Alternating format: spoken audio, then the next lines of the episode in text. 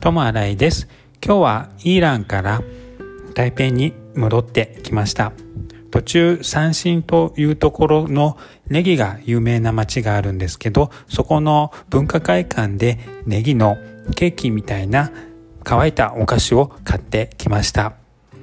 その後高速道路を使って台北に帰ってきたんですけど入り口のところがすごい混んでいたのでどのぐらいかかるかなとちょっと思ってたんですけど結構早く入り口のところを抜けたらスムーズに帰ってこれました。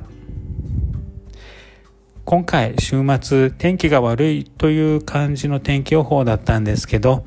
ずっと晴れてたのでちょうど行楽ができてよかったです。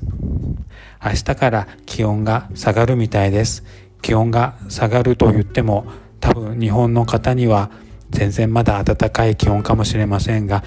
最低気温が20度下がるという感じです今日はゆっくり休みたいと思います。ともあらいでした。ありがとうございます。